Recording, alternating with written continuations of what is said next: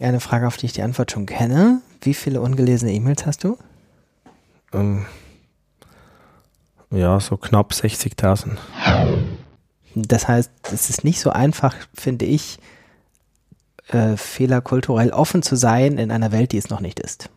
Klar, ja. Hm. Aber andererseits wird es die Welt halt nicht, wenn nicht Leute damit beginnen. Das ist so ein altes Spiel natürlich, ja. Hm.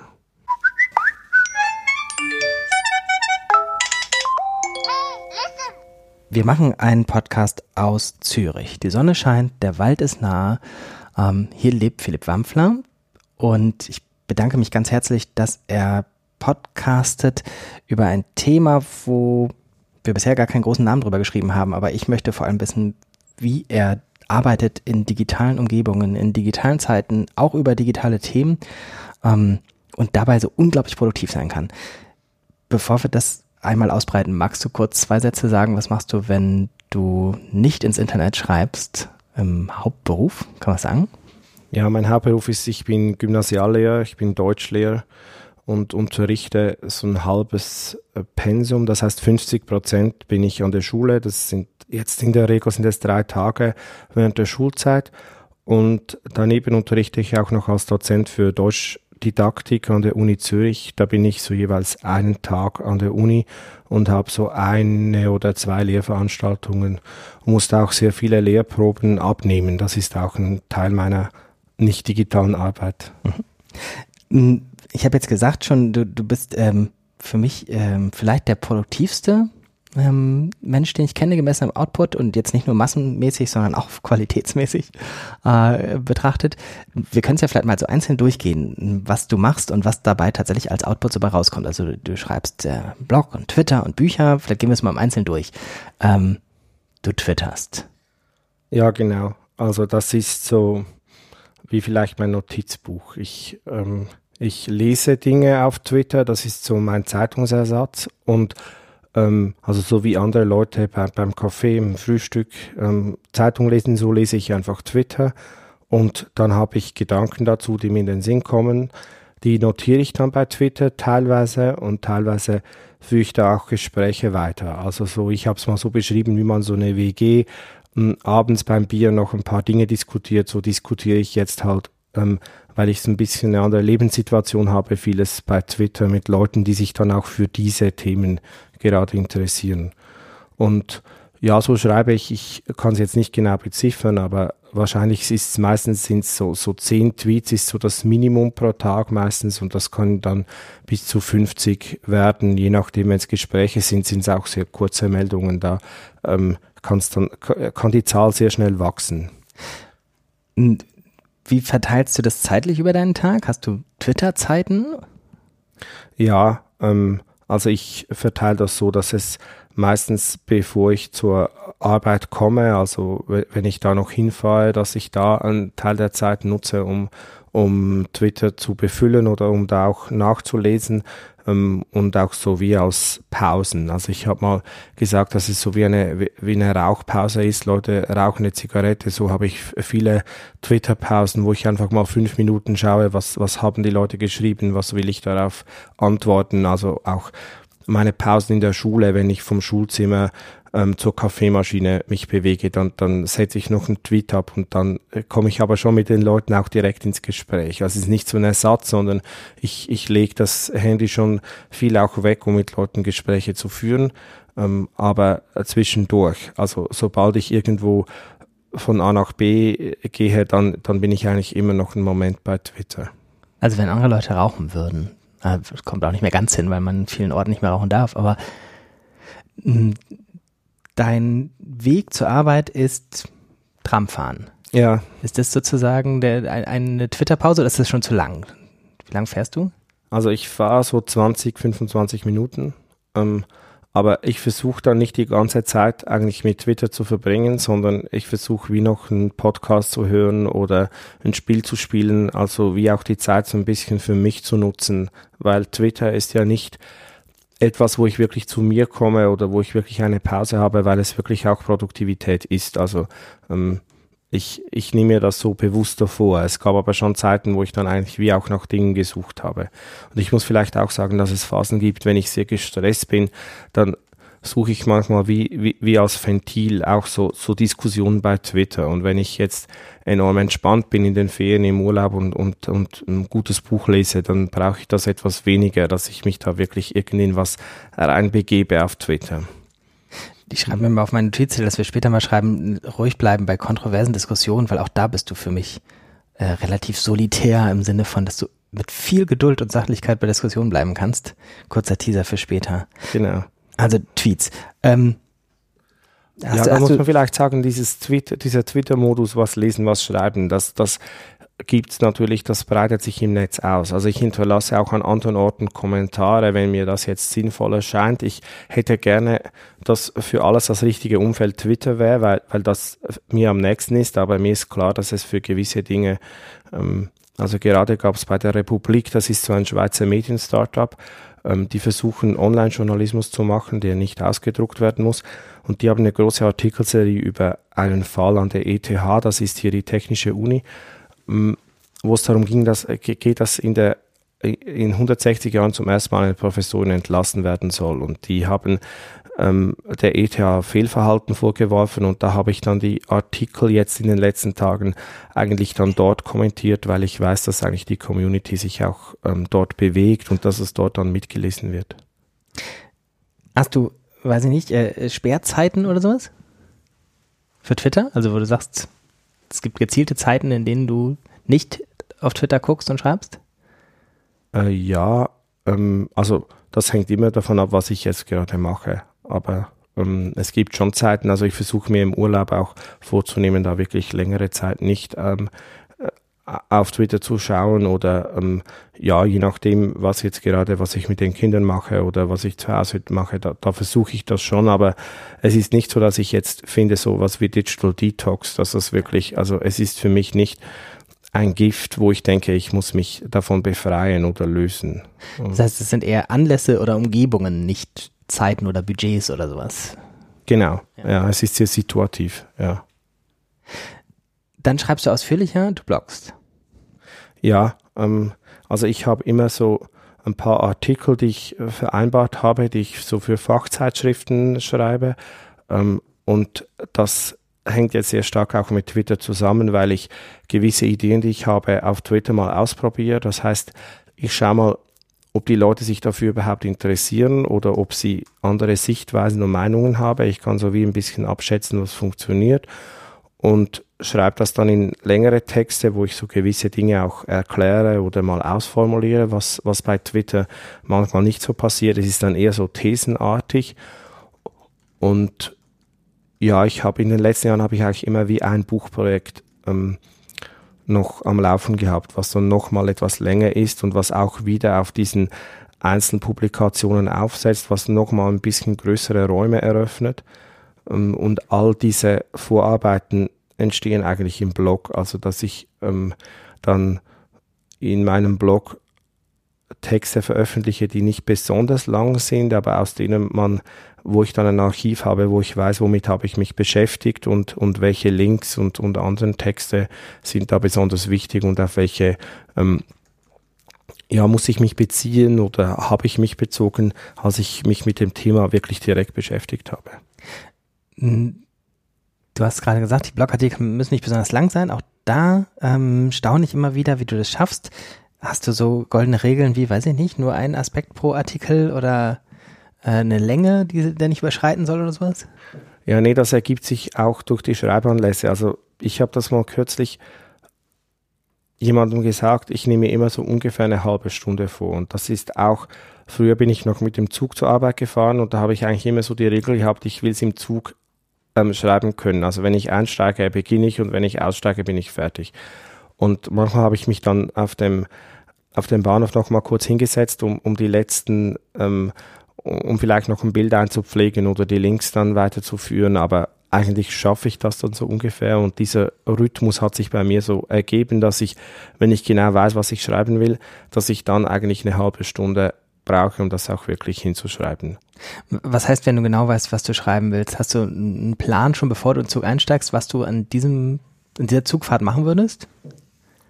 Ja, also die Themen kommen so ein bisschen zu mir. Das heißt, ich, ähm, das sind meistens Gespräche, die ich führe oder Dinge, die ich gelesen habe. Und meistens sind es so wie zwei Inputs, die ich habe. Ähm, also letzte Woche habe ich mit Leuten darüber gesprochen, dass an Schulen Formate häufig dazu führen, dass Schülerinnen und Schüler Unsinn hinschreiben oder sagen müssen. Und die Formate sind Vorträge und Aufsätze, wo bestimmte Längen vorgegeben werden und, und die Schülerinnen und Schüler gehalten sind, das zu füllen. Und jetzt heute habe ich einen, ein Interview mit einem Linguisten in der Süddeutschen Zeitung gelesen, wo er über die Sprachverwendung in der Schule und die Sprachverwendung im Netz von Jugendlichen nachdenkt. Und das hat mir wie gezeigt, das sind eigentlich wie die zwei Seiten einer Münze. Das gehört irgendwie zusammen. Und jetzt habe ich wie beschlossen, darüber will ich was schreiben. Das, das will ich irgendwie zeigen, wie das funktioniert. Und sobald dieser Moment da ist, dass ich wie zwei Ansatzpunkte habe, dann ähm, denke ich so in den Zeiten, wo ich jetzt nicht twittere oder arbeite darüber nach, wie könnte ich das aufschreiben, dann habe ich so wie drei, vier Abschnitte im Kopf. Und das kann ich dann so in einem Zug hinschreiben. Mhm. Hast du denn tatsächlich, also passiert das direkt oder bleibt das länger liegen? Hast du einen Plan, wo du dir Notizen machst für Sachen, die du nicht gleich aufschreibst? Es hört sich im Moment so an, als würde es immer so ein Fluss sein. Gestern war der erste An äh, Andockpunkt, heute der zweite, morgen schreibst du einen Artikel, danach ist es abgeschlossen. Ja, also ähm, das ist schon so, dass es, ich habe schon Listen mit Dingen, die ich mal machen könnte, aber meistens, wenn es jetzt nicht so dringend ist wie jetzt das hier, wo ich wie sagen kann, es ist fertig, dann ähm, könnte ich eigentlich auch nichts aufschreiben, weil irgendwann kommt es dann. Und wenn ich noch nicht so überzeugt bin, dann ist es meistens etwas, was auch nicht so funktioniert oder was nicht so ausgereift ist, was jetzt vielleicht zu theoretisch ist oder was, ähm, was einfach nicht fertig durchdacht ist. Aber ich lege mir schon so Listen an, wo ich sage, ja, das wäre mal ein Thema oder das wäre ein Thema. Und es gibt auch Arbeitsphasen, wenn ich jetzt an Tagungen bin und sehr viel Input habe oder wenn ich viel lese, ähm, wo ich dann einfach nicht so dazu komme und, und dann muss ich mir schon irgendwie notieren, das und das wären mal gute Beiträge. Aber meistens, wenn ich dann so denke, das war vor zwei Wochen aktuell, jetzt schreibe ich es auf, dann ist der Schreibprozess auch sehr viel schwerfälliger und etwas anstrengender. Wo schreibst du die Listen auf oder in welcher Form? Ja, die schreibe ich so von Hand. Also da habe ich immer wieder unterschiedliche Systeme. Ich versuche dann immer wieder so ein, eigentlich so, so, so Pendenzen abzuarbeiten, System zu haben, aber das ändert sich so alle, ähm, alle sechs Monate. Ich hatte lange so Moleskine-Bücher, wo ich einfach so Listen hingeschrieben habe und jetzt schreibe ich die aber bei GoodNotes auf dem Tablet, äh, schreibe ich die auf und ähm, eigentlich versuche ich dann immer einfach eine Liste zu haben und wenn die fertig ist, mache ich mir die nächste. Schreibst du direkt in äh, ein Content-Management-System oder schreibst du woanders erstmal? Ja, ich schreibe die, ähm, die Blogtexte schreibe ich direkt bei WordPress ähm, ins Template rein und die alle anderen Dinge schreibe ich erstmal bei Scrivener jetzt im Moment. Also seit ich diese Folge gehört habe, die du mit Katrin Passig und Martin Lindner aufgenommen hast, da habe ich gemerkt, das wäre vielleicht ein gutes Tool. Ich bin aber noch nicht so ähm, professionell darin, Scrivener zu verwenden. Ähm, aber ich, ich gliedere dann die Texte so in einzelne Abschnitte und entwerfe sie so und dann stelle ich sie meistens in Word fertig, weil ähm, die Templates, die ich dann von den Verlagen kriege, die, meist, die basieren meistens auf Word und da muss man die dann noch so ein bisschen fertigstellen. Ja. Das ist interessant, du, du, für dich sind aber tatsächlich die Blogtexte und die Artikel für irgendwelche Verlage tendenziell eine Kategorie. Dieselbe Kategorie? Ähm, oder, oder, ja, oder ähnliche Kategorien. Nee, nee, es sind ganz unterschiedliche Kategorien. Ah, okay. Also die Blogtexte und Twitter, das ist das, was ich eigentlich, was mir am nächsten ist. Das, also ich könnte auf alles andere verzichten. Das mache ich eigentlich nur. Das hat wie ein bisschen strategische Gründe, weshalb ich diese Publikation noch wähle, aber die, diese Texte, also Twitter und Blog, da kriege ich am meisten Resonanz. Das habe ich auch das Gefühl, dass das am besten funktioniert. Und das andere, das forme ich dann eigentlich aus diesen Blogtexten um und, und ich ergänze noch was, aber ich habe immer den Eindruck, was da noch dazu kommt, das ist nicht, das sind nicht gute Texte, sondern das, das braucht es einfach noch, damit das in dieser Form dann auch lesbar ist oder damit es für ein Publikum, das sich nicht mit Blogs auseinandersetzt, auch noch nachvollziehbar ist. Mhm. Ähm, aber häufig kopiere ich dann erstmal die Texte aus den Blogs raus und, und um die herum entsteht dann eigentlich so ein Artikel oder ähm, aus diesen Vorarbeiten vielleicht. Ich benutze einfach die Blogtexte, um Inspirationen oder, oder gewisse Kapitel schon mal publizieren zu können. Mhm. mhm. Die, dieses, dass man Sachen, wenn sie sozusagen gerade virulent sind, gut aufschreiben kann und wenn sie erstmal zwei Wochen lagern, deutlich schwieriger losgehen, kenne ich auch. Ähm, trotzdem hält mich jetzt nicht davon ab, irgendwie tausend Sachen immer auf Zettel zu schreiben, beziehungsweise meine Zettel sind Trello-Karten. Und manchmal so, wenn ich ganz, was du sagtest, auch wenn man ganz viel Input hat bei, bei Konferenzen oder so, habe ich meistens irgendwie so einen Mitschrift-Doc, wo ich dann auch nochmal Sachen aufschreibe und dann häufig später irgendwie über eine Suche in meinem, weil ich alles in Google Drive schreibe, ähm, sage, ah, okay, das hatte ich offensichtlich schon mal die Idee und habe sie nicht weiter verfolgt, aber ich wusste auch nicht, dass ich sie schon mal hatte oder so. Ähm, vielleicht ist es so ein bisschen, es gibt doch diese, diese äh, Effizienzregel für E-Mails, ähm, fasse Sachen immer nur einmal an. Mhm. Ähm, was ich bei E-Mails zum Beispiel total schlecht kann. Ich gucke ganz oft eine E-Mail an, die mir zu anstrengend erscheint, leg sie wieder weg und gucke sie später nochmal an und leg sie wieder weg und so weiter. Bei Texten ist es, glaube ich, auch ein Stück weit so. Also wenn, wenn, wenn man ähm, das in einem schreiben kann, funktioniert es auch inhaltlich besser, habe ich auch den Eindruck, als wenn man es vornimmt und dreimal vorlegt zum Schreiben. Ja, Blogtexte sind halt immer so lang oder so kurz, wie man es haben möchte.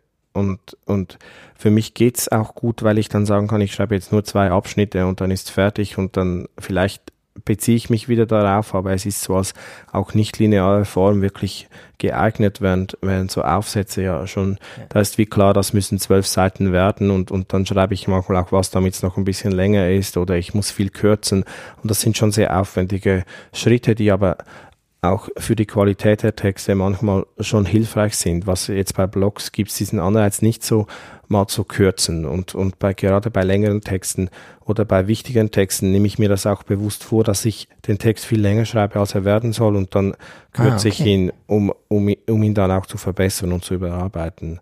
Und dieses irgendwie Kill Your Darlings, äh, was, was ich sehr wichtig finde, das muss man beim Blog halt nicht machen. Also da kann man Darling einfach mal publizieren und vielleicht fu funktioniert es auch nicht, aber man kann es dann vielleicht abschätzen. Das ist jetzt nur ein Gedanke, der mir irgendwie überzeugend erscheint, aber gar niemand reagiert darauf. Ja. Und ich muss eine Frage stellen, die Podcast-Hörer nicht verstehen werden. Möchte diese Katze rein? Ja, die Katze. Nee, also die Katze würde schon reingehen, wenn man sie reinlassen würde, aber ähm, sie kann eigentlich auch durch die Katzentür rein. Ah, okay. Ja, sie schaut mal, was passiert, wenn wir, äh, wenn sie jetzt mal da sich da Sehr hinsetzt. Fordernden ja. Blick. Ja, genau. okay. Ähm, das klingt jetzt so, als wären die Bücher fast schon ein Nebenprodukt von den Vorarbeiten, die du in, ähm, erst auf Twitter dann im Blog leistest. Ja. Ähm, Ganz also, kurz zur, zur Vorstellung, welche Bücher ähm, hast du in welchem Rhythmus in den letzten Jahren geschrieben? Also das erste Buch, das ich geschrieben habe, war zur Nutzung von Social Media an Schulen oder die Bedeutung von Social Media für die Schule. Ähm, das habe ich bei Van Höck und Ruprecht, ähm, das weiß ich gar nicht mehr, 2013 publiziert.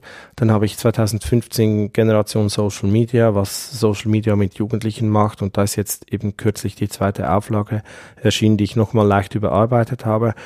Ähm, dann habe ich digitalen Deutschunterricht, ähm, das ist 2017 ähm, ist dieses Buch erschienen. Das ist alles beim selben Verlag. Ähm, das hat sich so ein Lehrpublikum eigentlich, mhm. all, all das war geschrieben eigentlich für Lehrerinnen und Lehrer, die damit so eine gewisse Sicherheit bekommen sollten für, für ihre Unterrichtsvorbereitung oder für auch die Schulentwicklung.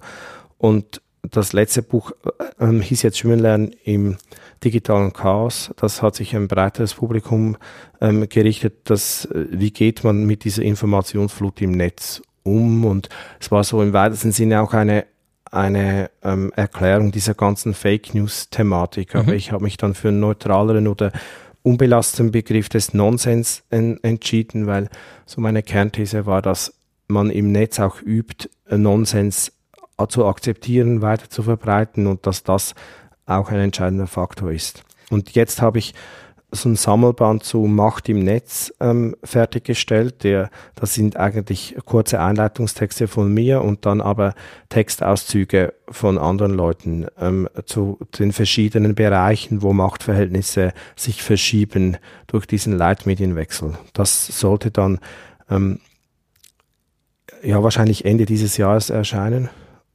Genau, das sind so, das waren so die letzten fünf Projekte zu diesen Büchern. Das heißt, zuerst waren Abstände von zwei Jahren, jetzt ein Buch pro Jahr. Ist das auch, der, wie es entstanden ist? Nur weil es dann entschieden ist, heißt das ja noch nicht, dass man es dann geschrieben haben muss. Ja, nee, also ähm, beim ersten Buch habe ich einen Urlaub, einen Weiterbildungsurlaub gehabt ähm, und habe dann eigentlich schon wirklich geplant gehabt, dieses Buch zu schreiben.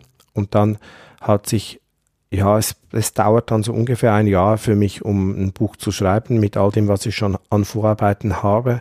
Und also eigentlich, wenn ich jetzt diese Blogtexte, die ich jetzt schreibe, die könnten dann einfach ins nächste Buchprojekt da mhm. einfließen. Ähm,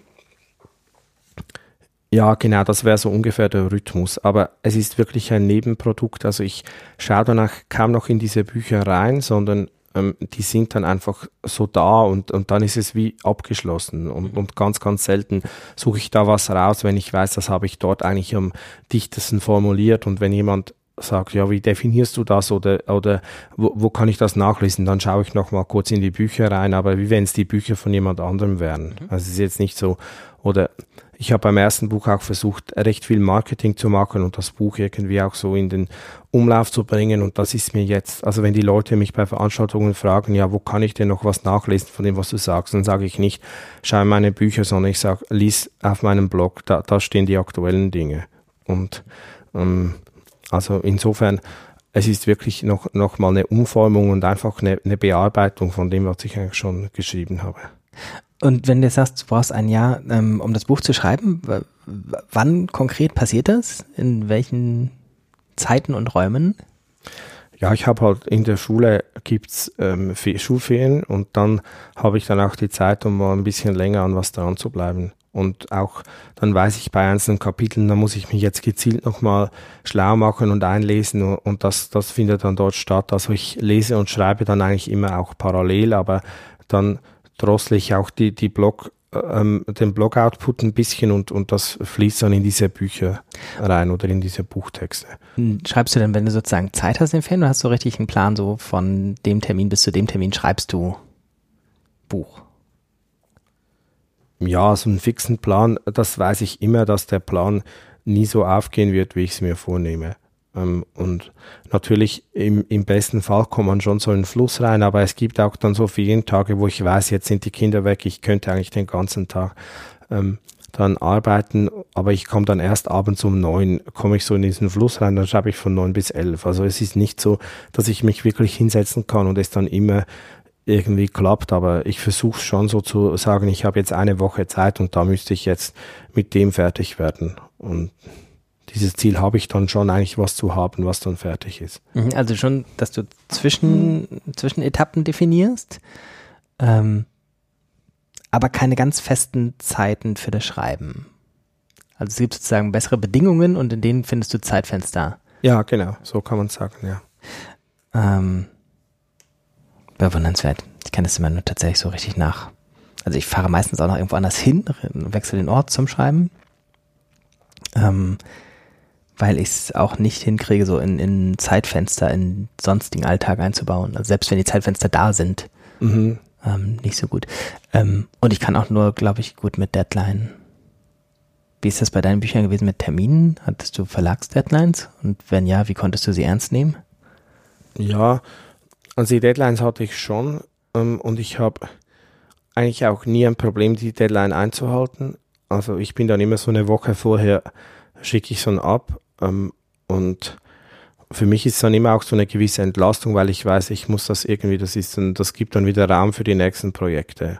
Und ähm, ja, ich hätte das sicher auch irgendwie verschieben können, aber ich bin dann immer, weil so eine Deadline hilft ja auch, wenn man weiß, bis dann sollte man es eigentlich haben und ich versuche das dann so zu organisieren. Also ich war früher vielleicht viel kurzfristiger dran mit Dingen, die ich sie auf den letzten Drücke gemacht habe und jetzt habe ich mich wie so daran gewöhnt, auch wenn ich Vorträge halte oder sowas, ich bin eigentlich eine Woche vorher, bin ich mehr oder weniger fertig, ähm, dass ich es einfach etwas früher, aber wie das, wie ich das schaffe, das, das hat sich einfach so eingespielt. Ähm, und ja, bei, bei Büchern ist es auch so, dass ich dann wie auch mal sage, jetzt, äh, das wäre noch schön, wenn ich das jetzt im Detail noch auch noch einbringen könnte, aber dafür reicht es jetzt einfach nicht mehr, jetzt schließen wir mal ab. Und Machst du damit irgendwas? Also ich sag mal, wie ich es mache, ich habe tatsächlich so eine entlastende Liste. Also ich habe gemerkt, wenn ich irgendwo hinschreibe, was ich in einem Buch Version 2 schreiben würde, kann ich es total gut für Version 1 loslassen. Ich habe es noch nie irgendwo für Version 2 aufgeschrieben. Ähm, aber dieser Zettel hier ist sozusagen, was ich diesmal nicht schaffe, mhm. Äh, sehr entlastend. Ja, nee, so direkt aufschreiben tue ich es nicht, aber das ist natürlich dann wieder Material für den Blog oder Material für Vorträge. Also das wäre so wie eine Strategie, dass ich eigentlich weiß, alles, was ich mache, das kann ich mehrmals verwenden und die Dinge, die überlappen sich dann so ein bisschen. Also wenn ich einen größeren Vortrag plane, dann weiß ich, da will ich diesen Gedanken zum ersten Mal präsentieren und dann kommt ja dann etwas später auch wieder in Texten vor. Oder wenn ich in Texten was ausformuliert habe, ein Argument, dann weiß ich, das kann ich dann vielleicht in einem Vortrag noch einmal einsetzen. Und insofern ist diese Arbeit total kontinuierlich. Und wenn ich jetzt ein Buchprojekt, also ich erlebe das auch gar nicht so für mich, dass das, was in den Büchern geschrieben wird, wirklich ankommt bei Leuten. Das ist total abstrakt. Also ich erhalte da höchstens irgendwie die Rückmeldung, ich habe ihr Buch gelesen oder, oder das Buch hat mir gefallen oder sowas, aber nie dieses Argument aus dem Buch, das hat jetzt wirklich, während bei Vorträgen oder bei, bei Twitter, Blog-Dingen, da kommt das wie direkter zurück, dass man merkt, okay, das, das empört die Leute oder da, da, das kommt nicht an. Und Stimmt, das, ähm, da ist, glaube ich, viel dran. Ich überlege auch gerade, wo so die Rückmeldungen kommen und je größer das Werk äh, ist, desto unspezifischer die Rückmeldung und es ist ja auch selten, dass jemand was rausgreift. Ich hatte gerade letzte Woche das, das umgekehrte Erlebnis und merke gerade so jetzt durch deine Erklärung, warum das so besonders war, weil jemand tatsächlich was Spezifisches rausgegriffen hat und mhm. ähm, auch nach langer Zeit sich noch erinnern konnte, ähm, weil diese eine Sache, glaube ich, diese Person so, so gestört hat. Ähm, aber ansonsten ja tatsächlich, je kleiner, konkreter, granularer, desto ähm, stärker auch das Feedback. Ich glaube, du könntest es sogar von Twitter hoch äh, ja, skalieren. Da muss man natürlich ein bisschen aufpassen, weil die Dinge, die wirklich am meisten Reaktion provozieren, sind so, so kurze Interviews mit, mit Boulevardzeitungen. Und wenn ich das mache, dann denkt man, ja, das kommt jetzt wirklich bei den Leuten an. Das sind auch die, die Texte, die wohl am meisten gelesen werden. Aber das ist ja auch nicht wirklich seriös. Und, und da abzuschätzen, wie viel, wie wichtig ist mir diese Resonanz und, und, und die wirklich auch spürbare Resonanz und wie wichtig ist mir eine seriöse Publikationsform, da glaube ich, braucht es eine Balance, wo ich wie gemerkt habe, als ich mich entschieden habe, nicht im wissenschaftlichen Betrieb ähm, so zu doktorieren und, und dort äh, vielleicht eine Karriere anzustreben, da, das war etwas, was mir an der Schule, aber dann auch schnell auch beim digitalen Publizieren halt ähm, wirklich viel gegeben hat, dass ich merke, was löst das bei Leuten aus oder was verstehen sie, was verstehen sie nicht. Und das, das würde ich im akademischen Rahmen sehr vermissen, dass man da Bücher schreibt, die dann eigentlich für ein Spezialpublikum ähm, eigentlich eine Rolle spielen, wo, wo ganz eigene Spielregeln auch gelten. Haben wir in diesem ähm, Dreischritt-Twitter-Blog-Buch jetzt irgendwas außen vor gelassen, wo du sagst, das ist noch wichtig für das, was du publizierst? Ja, ich, ich habe jetzt mehrmals so Vorträge erwähnt und dann so Foliensets. Äh, da verwende ich dann häufig auch das, das ist dann halt sehr zugespitzt und auf den Punkt gebracht und das nehme ich dann schon auch manchmal wieder hervor oder, oder, oder äh, entwickle einen Gedanken auch erst mündlich dazu, der dann wieder zurückfließt. Das alles, ähm, das wäre vielleicht das vierte Standbein und auch durchaus vielleicht so Gespräche, also wie jetzt Podcasts oder wenn ich Interviews gebe oder generell mit Medien ähm, spreche, dann kommen auch Themen an mich heran, wo ich merke, da, darüber möchte jemand was wissen. Ähm, das, das, das ja, gibt schon auch Inspiration oder hat auch mit Produktivität zu tun, dass ich also bei gewissen Themen ähm, gerade wenn es um Mediennutzung und Schule geht, gab es jetzt Phasen, wo ich fast jede Woche eine Medienanfrage hatte und dann häufig auch sehr schnell was dazu gesagt habe. Und das, ähm, das ja, ist schon ein Teil auch dieses Outputs. Mhm. Mm, bei, bei diesen Gesprächen, Interviews etc., denke ich, gibt es ja eine ganz große Bandbreite. Also von denen, die eigentlich nur tatsächlich zwei Sätze pointiert haben wollen, und tatsächlich Gespräche. Ähm, ich mag in den letzten, weiß ich nicht, ein, zwei Jahren immer lieber tatsächlich so Bühnengespräche, wo es noch sehr viel auch um laut Denken geht. Mhm. Ähm, das hilft mir sehr beim, ähm, weiter rausfinden von, von meinen Gedanken. Ähm, und umgekehrt diese Sachen, die wirklich, eigentlich kannst du die wirklich irgendwie erschreiben und auf den Punkt bringen. Ich habe jetzt für Hörfunk-Interviews mehrmals gehabt, dass die Leute sehr dankbar es auch gleich fertig produziert genommen haben. Also auch öffentlich-rechtliche Sender in Deutschland, die dann irgendwie gesagt haben, können Sie hier ins Studio kommen und äh, das O-Ton aufzeichnen mit uns. Und ich gesagt habe, ich habe das auch im Büro, so ein Setting, ich kann Ihnen das auch in Studioqualität schicken. Ähm, und sie setzen sich dann, ich rufe sie einfach an, dann können sie die Fragen stellen äh, bis hin, dass die Leute gesagt haben, ach so, muss ich sie denn überhaupt anrufen? Können sie nicht einfach das sagen und mir mhm. schicken als Aufnahme? Ähm, das ist dann tatsächlich genau das Gegenteil, nicht das rausfinden, sondern das irgendwie auf einen Punkt bringen. Das ist auch spannend, dann irgendwie so einen Soundbite zu liefern. Ähm, da sind jetzt ganz viele Sachen drin. Also tatsächlich ähm, merke ich beim Erzählen, dass es mich fast ein bisschen empört, diese Journalisten, die das tatsächlich gerne komplett zugeliefert hätten. Ähm, beim Fernsehen vielleicht noch stärker. Beim Fernsehen ist es aber auch so stark, weiß nicht, ob du es kennst, dass die Leute tatsächlich auch dich vorher in einem gebauten Beitrag sozusagen für eine Position gesetzt haben und deswegen eigentlich es nicht ja. passt, wenn du was anderes sagst, als, als das, was für die Position da vorgesehen ist. Ja, das ist natürlich, ähm, also da kann, kann ich vielleicht zwei Dinge, also ich kann einfach sagen, das habe ich auch schon sehr oft erlebt und, und das führt dann dazu, also die, das ist dann auch sehr kurzfristig manchmal, dass man merkt, das ist eigentlich schon fertig und, und ich, mhm. ich liefere jetzt nur noch das ab. Also sie könnten eigentlich auch meinen Namen hinschreiben und das selber formulieren, genau. was ich sagen soll, weil, weil es genau auf das rausläuft. Und das andere, was ich so eine Diskussion, die, die sehr intensiv läuft in, im Journalismus, ist, ob man Interviews schriftlich führen darf. Und da habe ich ähm, da bin ich ein, ein großer Verfechter dav davon, dass ich auch per Chat oder E-Mail ähm, meine Gedanken wirklich so notieren kann, wie es, also wie dieses Twitter-Format ist mir eigentlich am nächsten und ich würde gerne auch mal ein Interview auf Twitter führen, dass ich einfach meine Nachrichten so eingebe, dass ich mal vielleicht auch eine Formulierung wieder überarbeiten oder zurücknehmen, präzisieren kann. Ähm, aber trotzdem müsste das Gegenüber da sein, dass sich auch eingelesen hat, dass auch eine Perspektive hat, dass vielleicht auch andere Gedankengänge mit einbringen kann und sich dieses ganz zurücknehmen, jetzt machen Sie mal die Arbeit für mich, das geht natürlich nicht und da, das wird auch kein gutes Produkt dann, dann geben, ja. ja. Wobei das natürlich verführerisch ist, also auch gerade die schriftlichen Interviews, ich mache die häufig einfach dann in Google Docs und sage hier irgendwie, können Sie Fragen reinschreiben und teilweise, also es gibt auch die Fälle, wo ich mir die Fragen selbst dazu schreibe, noch ähm, mhm. die Journalisten es dankbar annehmen Mm, Produktivität. Ähm, Vorträge. Ja, sprechen wir weiter über Vorträge.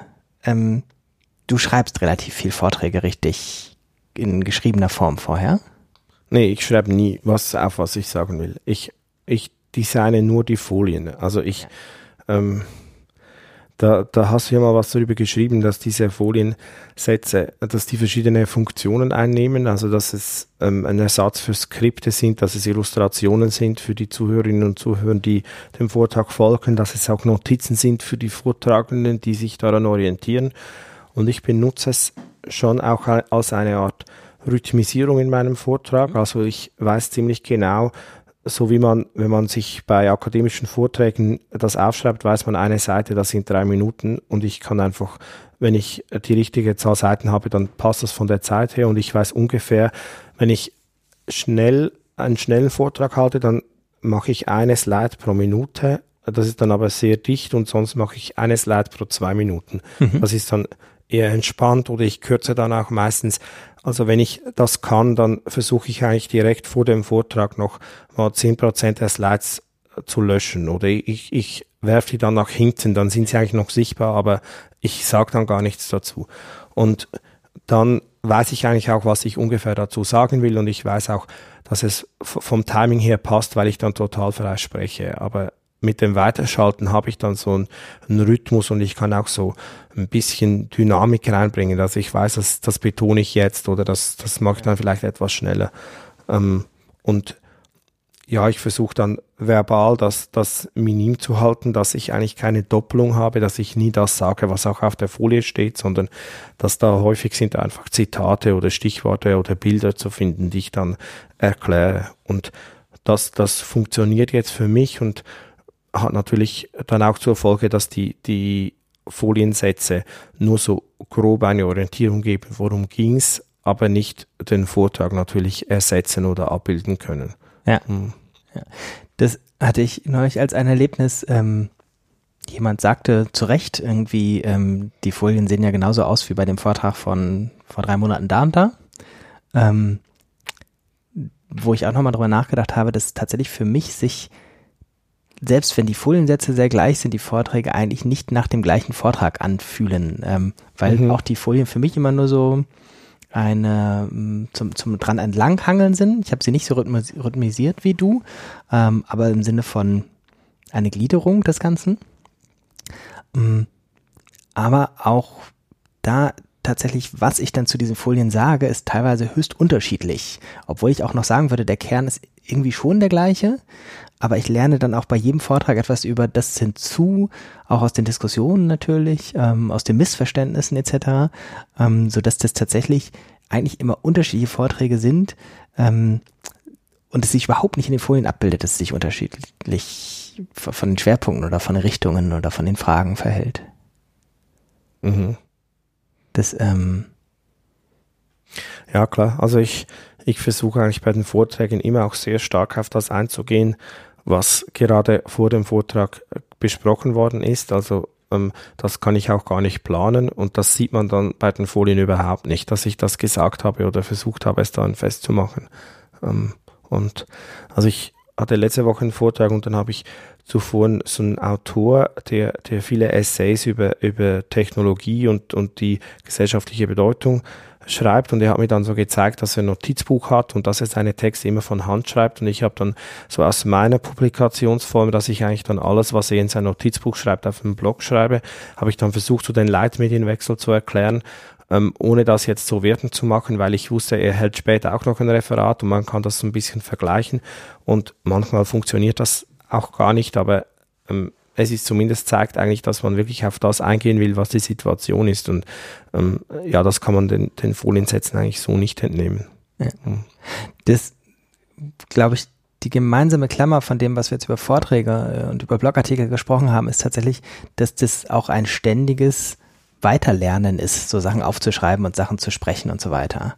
Und dass das für dich und mich so selbstverständlich ist, lenkt vielleicht ein bisschen davon ab, dass das in der Welt insgesamt nicht als selbstverständlich gesehen wird. Also mein Eindruck ist, dass eher der Konsens in der Welt ist, dass es sozusagen ein geschriebener Text und ein Vortrag ist jetzt das Endergebnis, der Endpunkt von Überlegungen und nicht die Zwischenstopps von Überlegungen. Mhm. Um, ähm, und das mit den Zwischenstopps ist bei mir ganz massiv so. Also eigentlich würde ich manchmal gerne Texte auch gar nicht loslassen. Ich glaube, das ist auch was mich und dich da unterscheidet beim Bloggen. Du kannst, glaube ich, für besser Sachen loslassen. Ähm, mich bremst immer noch sehr dieser Charakter dessen, dass ich eigentlich denke, das sind unfertige Sachen mit Zwischenstopps, die ich in eine Welt loslasse, die aber eigentlich oft unterstellt, wenn etwas auf Papier gebracht wird oder in einen Blog gebracht wird oder sonst was, dann muss es doch ein fertiger Zustand mhm. sein. Ja, ich habe mich eine Weile lang es gibt einen Schweizer Informationsarchitekten, der heißt Oliver Reichenstein, der macht so für große Zeitungsportale, äh, zeigt er ihnen eigentlich, wie sie die Informationen darstellen sollen. Und der ähm, lebt auch mindestens zur Hälfte in Japan, Japan und ist auch sehr stark von der japanischen Kultur beeinflusst. Und er versucht dann so, er hat so eine Philosophie, möglichst rein und, und ähm, eigentlich unverschmutzt auch Informationen zu präsentieren. Also er tweetet dann so die perfekten Tweets. Also was er, was da rausgeht, das, das muss irgendwie, mit, damit müssen alle was anfangen können. Das muss völlig perfekt sein. Und ich habe mich daran etwas gestört, weil ich eine ganz andere Haltung habe, aber ich kann dieser Denkweise durchaus was abgewinnen, weil ich ähm, ja das häufig auch eine Zumutung ist, dass ich eigentlich unfertige Texte publiziere und dann erwarte, dass Leute das lesen und mir vielleicht auch helfen, die Fehler oder, oder das, das noch nicht zu Ende gedachte zu finden. Und das wäre dann ja auch gar nicht unbedingt ihre Aufgabe, aber ich benutze das dann ein bisschen so, dass ich weiß, wenn da noch was nicht stimmt, dann kann ich es ja immer noch mal überarbeiten oder ich, ich gehe dann auch die Blogtexte, da gibt es so feste Intervalle, wo ich noch einmal drüber gehe, Formulierungen anpasse, Ergänzungen vornehme. Und das ähm, ist für meine Arbeitsweise funktioniert das sehr gut, aber das basiert natürlich darauf, dass die Leute nachsichtig sind und, und damit auch mhm. umgehen können. Mhm. Ja. ja, ich glaube, häufig ist das so eine Inkompatibilität auch also beispielsweise, du sagtest auch, so ein Buch, das kenne ich äh, sehr gut, das Gefühl, damit ist etwas abgeschlossen. Kurioserweise, also eigentlich nicht kurioserweise, nachvollziehbarerweise für die Rest der Welt, kommen aber natürlich nach dem Buch ganz viele Vortragsanfragen zu dem mhm. Thema, zu dem man dann eigentlich schon mehr oder weniger abgeschlossen hat. Ja. Ähm, deswegen ist es vielleicht hilfreich, wenn man irgendwie Verbindungen zu seinen nächsten Feldern schließen kann. Ähm, aber eigentlich ist es häufig so ein Widerspruch. Ähm, ist jetzt auch, also ist ja auch gar kein großes Problem, einen Vortrag zu einem fertigen, relativ fertigen Thema zu halten. Aber es ist ein bisschen langweiliger. Ja. Und es ist ja auch so, dass das Buch fast, also für mich jetzt fast ein zu großes Projekt ist. Es dauert etwas zu lange, um, wenn ich so sagen würde, es ist ein halbes Jahr und, und da lese ich mich in ein Thema ein und, und halte vielleicht ein paar Vorträge dazu für Gespräche, schreibe was, dann wäre das sinnvoll und dann könnte ich wie weitergehen zum nächsten Thema, was mich jetzt besonders interessiert. Mhm. Und bei einem Buch hat man dann fast zu viele Bezugspunkte oder ähm, man kann es auch gar nicht mehr wirklich auf. Ich kann schlecht in einem Vortrag jetzt einfach über das ganze Buch sprechen, sondern ich muss mich dann sehr beschränken und ähm, ja, das macht es etwas schwierig, auch da diese, weil, weil, was du sagst, würde ja bedeuten, dass man schon im Buch eigentlich die nächsten Felder so ein bisschen ansprechen müsste, um deutlich zu machen, da, da geht die Reise hin oder da bewege ich mich hin, auch bevor man das überhaupt schon weiß, ja. Mhm. Mhm. Beim Buch kommt ja noch hinzu, außer der, der Umfang, auch der, der Zeitrhythmus. Ne? Also mich macht es fertig, dass wenn ich dieses Ding abgebe, ist ja erstmal ein halbes Jahr nichts passiert, mhm. gefühlt. Ja, das ist irgendwie, das Buch erscheint, wenn dann wirklich ich schon ein gutes Stück abgeschlossen habe damit. Ähm, und das erscheint mir auch immer sehr, weiß ich nicht, also ein bisschen wie aus der Zeit gefallen, so, dass mhm. ein Verlag ein halbes Jahr braucht, um dann aus dem, was ich da abgegeben habe, mein Buch zu machen. Ja.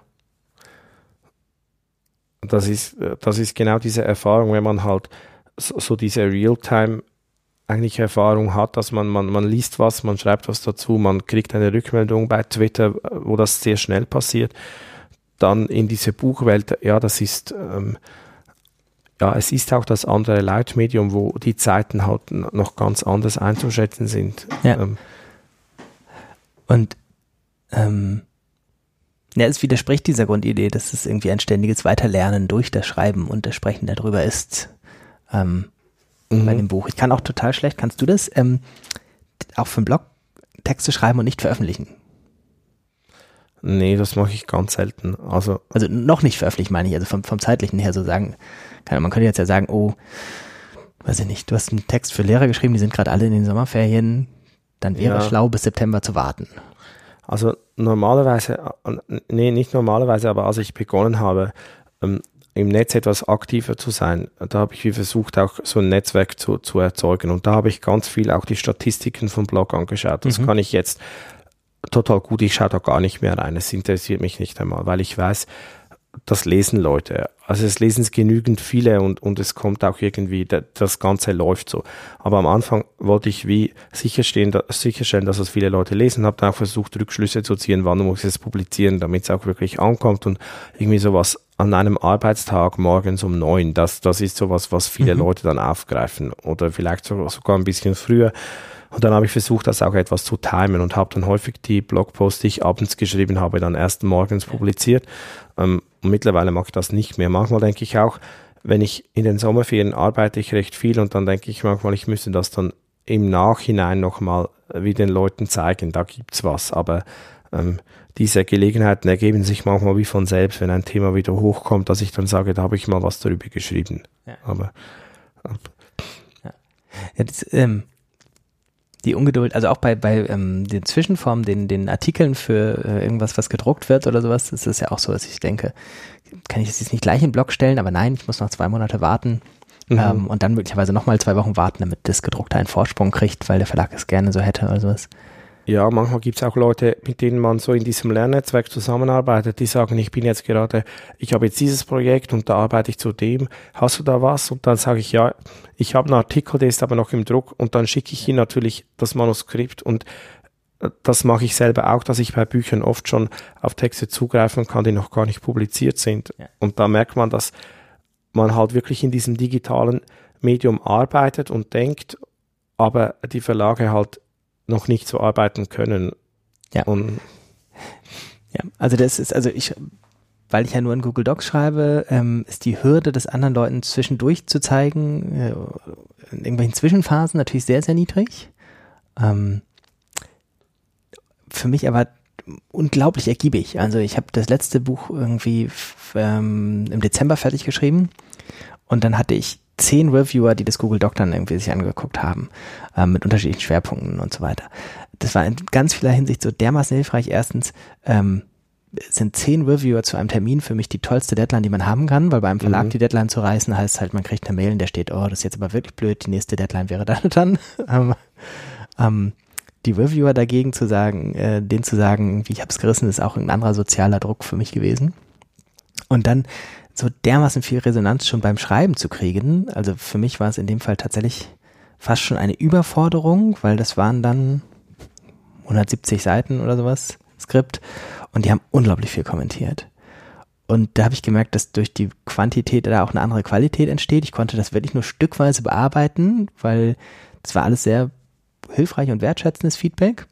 Aber die schiere Menge war so ein bisschen so, dass ich dachte, hm, vielleicht geht das vielen Schülern doch auch so, wenn sie irgendwie diese komplett äh, rot angemarkerten Texte sehen oder sowas. Es könnte mhm. so konstruktiv sein, wie es nur sein kann. Trotzdem ist die Menge häufig erschlagend.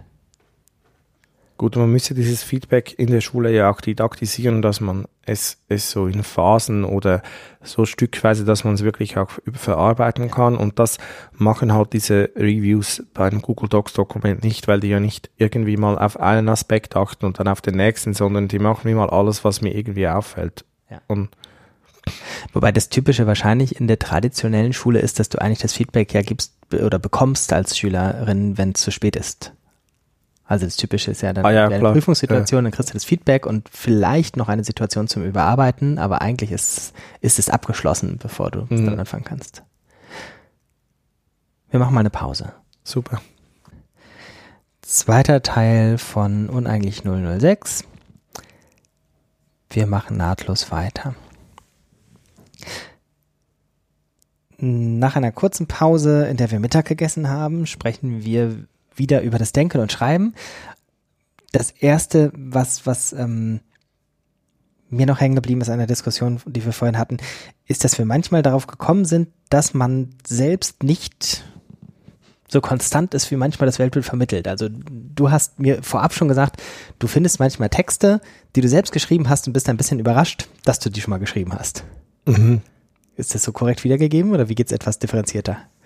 Ja, also ich habe als eine Strategie ist, äh, eine wichtige Strategie ist, dass ich nach Dingen generell nur suche und sie auch gar nicht in irgendwelche Ordnersysteme ablege, sondern davon ausgehe, dass ich mit Suchen am schnellsten dahin komme.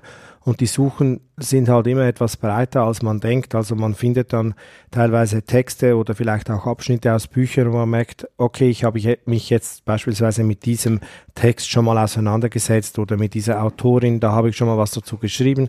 Und das äh, findet man im Netz natürlich auch, dass dann plötzlich ich, suche auf Google was und dann kommt ein Text, den ich geschrieben habe, weil Google natürlich mir auch meine Dinge vielleicht etwas prominenter anzeigt als anderen. Und dann bin ich manchmal ganz erstaunt, ah, das habe ich geschrieben und, und ähm, das finde ich jetzt aus einer theoretischen Perspektive nicht so erstaunlich, weil wir sehr viel schreiben und es ist nicht äh, denkbar, dass wir uns an alles noch detailliert erinnern, was wir geschrieben haben, so vom Umfang her. Und ähm, ja, da begegnet man wie einem früheren Selbst, das äh, Dinge anders gedacht hat oder vielleicht auch anders formuliert hat und ähm, da, daran kann man dann anschließen. Und du, du hast jetzt vorhin auch gesagt, das bedeutet letztlich, dass ich mich immer schon im Blick habe als ein, ein potenzieller Leser meiner Texte in der Zukunft und was ich dann damit anfangen kann. Und das merke ich jetzt mehr beim Bloggen, dass ich eigentlich das Prinzip habe, wenn ich einen Text gelesen habe und der mich, der mir etwas gegeben hat, was ich mitnehme, dass ich dann versuche, auch einmal dazu was zu schreiben, das zu verlinken, damit ich dann später wie wieder weiß, was habe ich da wie gefunden. Mhm. Ja. Die, ähm, nutzt du eigentlich die, die Durchsuchung deiner eigenen Festplatte? Du schreibst mit Mac, ne? Ja, genau. Also ich suche alles mit Spotlight und ja.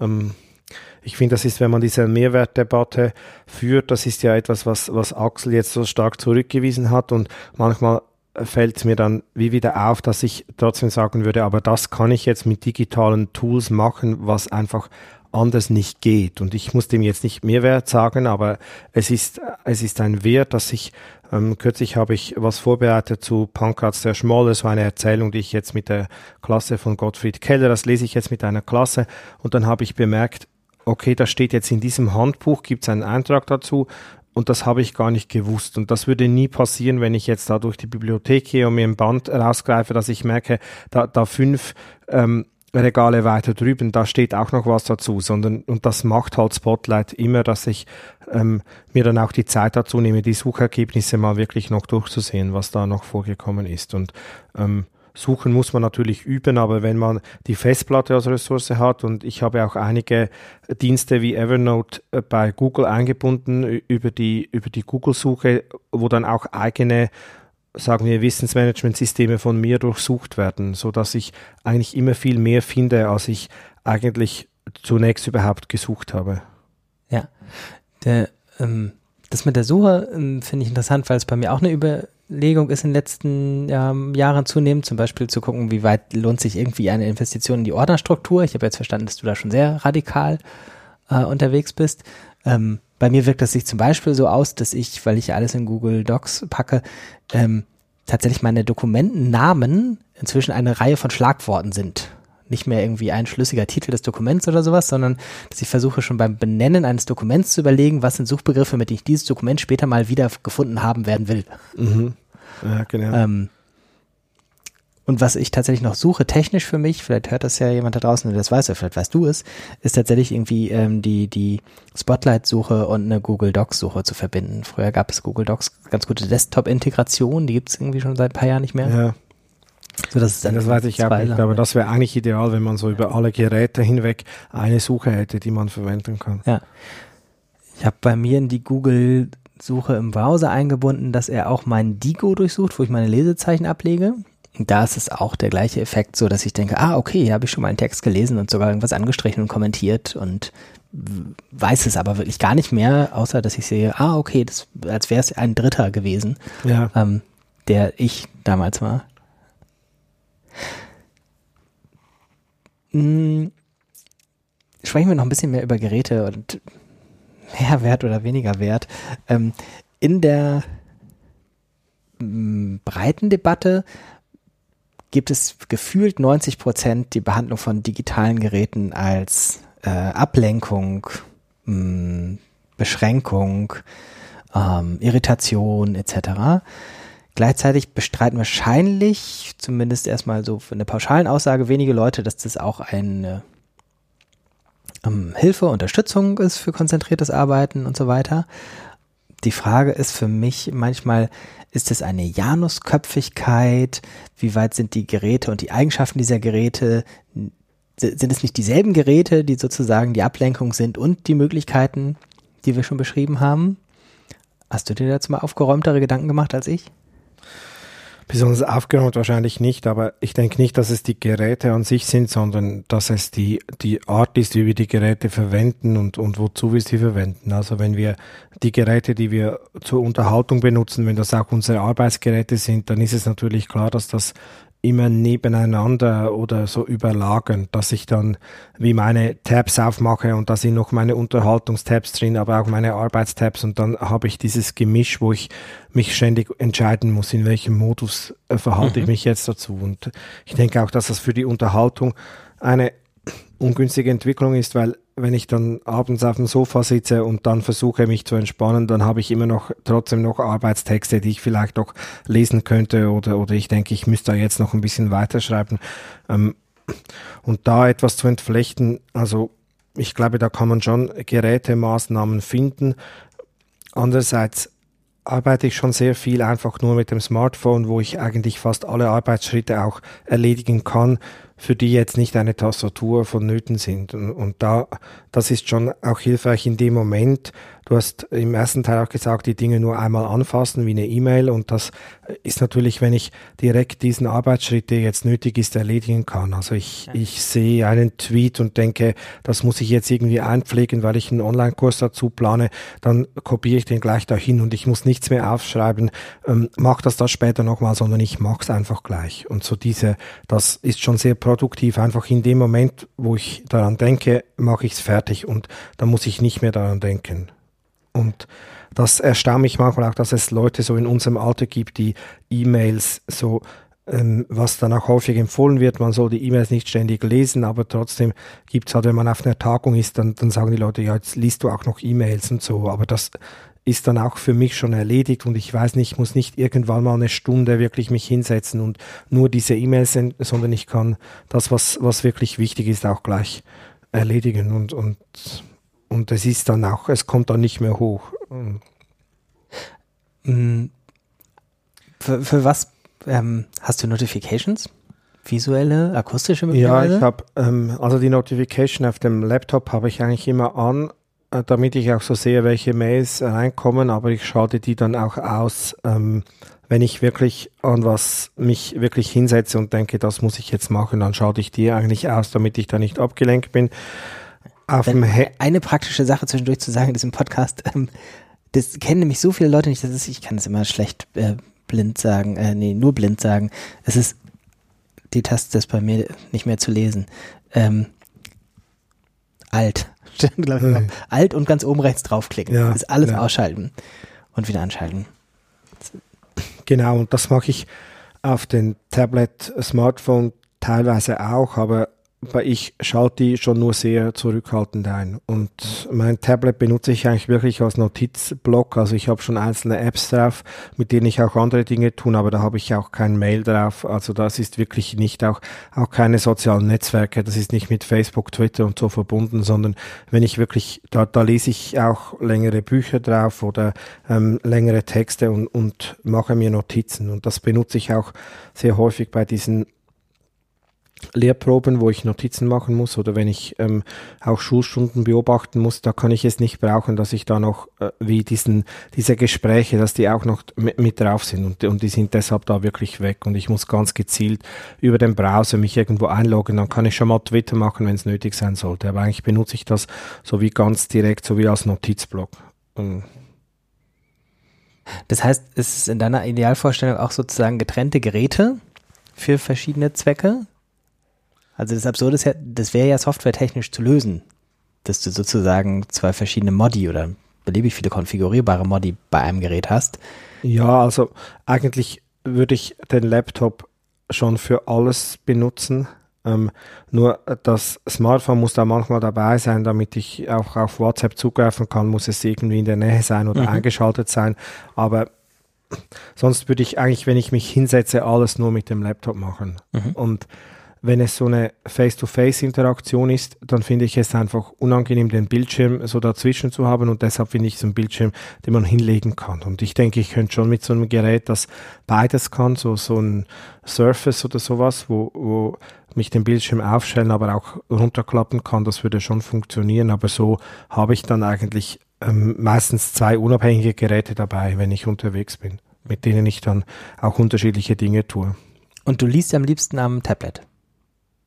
Ja, am Tablet und am Smartphone, ja.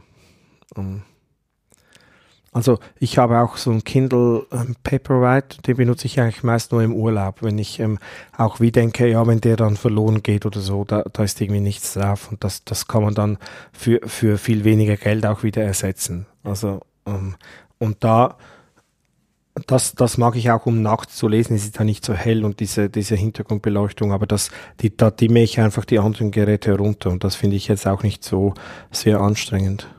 Gibt es Geräte, nee, gar nicht, war das nicht Geräte. Gibt es Texte, von denen du sagen kannst, du liest sie noch ohne irgendwas zu markieren, annotieren, sonst was? Also so richtig als Lesen, passiver Modus stimmt ja auch nicht, aber was wird, was ich meine? Ja. ja. Um, Kannst du die Also ich lese so belletristische Texte, lese ich schon ohne, ähm, groß was anzumerken, wenn ich es einfach tue. Und also da mache ich wirklich nur, wenn ich denke, ah, das brauche ich jetzt wirklich, das will ich nochmal jemandem zeigen. Aber sonst ähm, lese ich da auch also dicke Romane, ohne jemals was anzustreichen. Ja. Hast du Hörbücher? Ja, das höre ich schon, ja. Also ich höre mehr Podcasts als Hörbücher. Ich höre eigentlich jeden Tag so ein bis zwei Podcasts. Aber und Hörbücher höre ich dann oft so, ich lese was und höre es auch noch als Hörbuch. Ich wechsle dann so hin und her. Ähm, und also ich nehme es dann besonders vor, wenn ich ähm, mal eine Strecke Auto fahren muss und mir ein Auto geliehen habe, dann, dann höre ich dort eigentlich das Hörbuch, beginne ich vielleicht damit und lese es dann als E-Book einfach weiter von dort, wo ich, wo ich hingekommen bin. Mhm. Wenn es, wenn es wirklich ein, ein längerer Roman ist, ja. Aber da, ja, bin ich zu geizig zu. Also fürs, wegen des doppelten Bezahlens. Ja. Also manchmal mache ich es, aber nicht systematisch irgendwie. Also ich habe einfach dieses Audible Abo und da kann ich, dann denke ich einfach, ja, jetzt löse ich halt so ein Credit ein für und ich brauche halt alles, was ich für die Schule irgendwann benutze, da kaufe ich ohnehin das E-Book, weil ich dann auch zitieren will und weil ich da Dinge ähm, markiere und das finde ich echt, also das ist so etwas, wo sich die Investition lohnt, auch etwas nicht den direkten Weg zu nehmen, diese E-Books mal zu konvertieren in andere Dateiformen, damit man sie auch wirklich benutzen kann. Und das finde ich äußerst ärgerlich, dass alle diese Anbieter oder die meisten so mit, mit ähm, Kopierschutzverfahren arbeiten, dass man gar nicht das ganze Buch benutzen kann, es auch nur vielleicht beschränkt durchsuchen kann und, und das ist, das ist wirklich unglücklich eigentlich, dass das jetzt so läuft, gerade für Leute, die sich professionell mit diesen Büchern auseinandersetzen. Ja. Bei Hörbüchern geht mir das auch so. Also sowohl für, für Notizen machen, auch die Audible-Notizfunktion ist ja sehr, also mir kommt es immer sehr, das unausgereifteste an dieser App ist die Notizfunktion. Lesezeichner ist es da, glaube ich, mhm. auch nicht Notiz. Nee, kenne ich gar nicht, habe ich noch gar nicht ist, äh, benutzt. Und ähm, da ist, also es gibt sie, aber man muss dann, er geht sozusagen automatisch in Pause-Modus, ähm, wenn du was schreibst und ich finde sie auch sehr schlecht zu durchsuchen. Also ich brauche tatsächlich auch irgendwie was wie beim Kindle, dass es dann im Browser meine Notizen wieder sehen kann, ja. die ich auf dem Smartphone gemacht habe. Ähm, und dann möchte ich eigentlich, dass ich sie später irgendwie beim Durchsuchen auch noch wiederfinde und das ist dann ja spätestens nicht mehr der Fall. Das ist ja an Hörbüchern und Podcasts teilweise problematisch, wenn es keine Skripte gibt, dass man sie gar nicht durchsuchen kann. Mhm. Ja. Wobei das vielleicht eine, eine, Frage der Zeit ist, dass dann auch Hörtexte einfach durchsucht werden können. Ja. Also wir haben bei so ein paar Podcasts von uns das jetzt ausprobiert, einfach mal die automatische Erkennung ähm, mitlaufen zu lassen und den Text mit zu veröffentlichen. Ähm, technisch funktioniert das relativ gut, aber natürlich nur bei Sachen, die du selbst produzierst und nicht bei Sachen von Dritten, die du mhm. kaufst und dann möglicherweise einen Kopierschutz noch drauf hast. Ähm, bei mir ist, glaube ich, auch das Problem bei Hörbüchern, die sind auch nicht irgendwie in irgendeiner Systematik meiner standard durchsuchten Dinge drin. Also ich müsste drauf kommen, ah, durchsuche auch nochmal ja, die genau. Bibliothek oder sowas. Und das ist als Default nicht drin. Ja. ja. Mm, wir beide haben Deep Work, Shallow Work von Cal, heißt der Cal mit ja, Vornamen? Cal, ja. Ähm, Newton. Port. Newport gelesen. Bei dir ist es frischer. Ähm, die Unterscheidung von Deep Work und Shallow Work, konntest du damit gut was anfangen? Ja, ich konnte gut was anfangen damit. Ähm, also erstmal so wie auf den Begriff zu bringen, dass es zwei unterschiedliche Arbeitsformen gibt. Und ich habe das ja gehört, gerade eben erwähnt, dass ich bei gewissen Arbeitsschritten die Notifications ausschalte und eigentlich versuche, da wirklich mich nur auf dieses, also ich sage dem traditionelle Konzentration, ich bin bei, ich, ich bin wirklich auf eine Tätigkeit fokussiert und versuche da wirklich einen Schritt weiterzukommen. Ähm, das also so Aufsätze korrigieren beispielsweise für die Schule. Das, da muss ich jetzt einfach, wenn ich nichts anderes daneben mache, bin ich einfach viel schneller und ich kann es auch, es ist die bessere Arbeitsqualität, die ich da hinkriege. Ich glaube, Martin Lindner hat ja diese Tomatenuhr-Produktivitätssetting, wo er sagt, mal 25 Minuten einstellen und dann 25. Das, das Logo dieses Podcasts übrigens. Genau, ja. Und das ist so ungefähr auch die Fahr also ohne dass ich das jetzt da abgeschaut hätte, aber das ist mir dann bekannt vorgekommen. Das ist so ein Rhythmus, den ich für Deep Work gerne benutze, wie mal gut 20 Minuten mal was machen und wenn es dann geht, dann gleich nochmal ähm, das anhängen.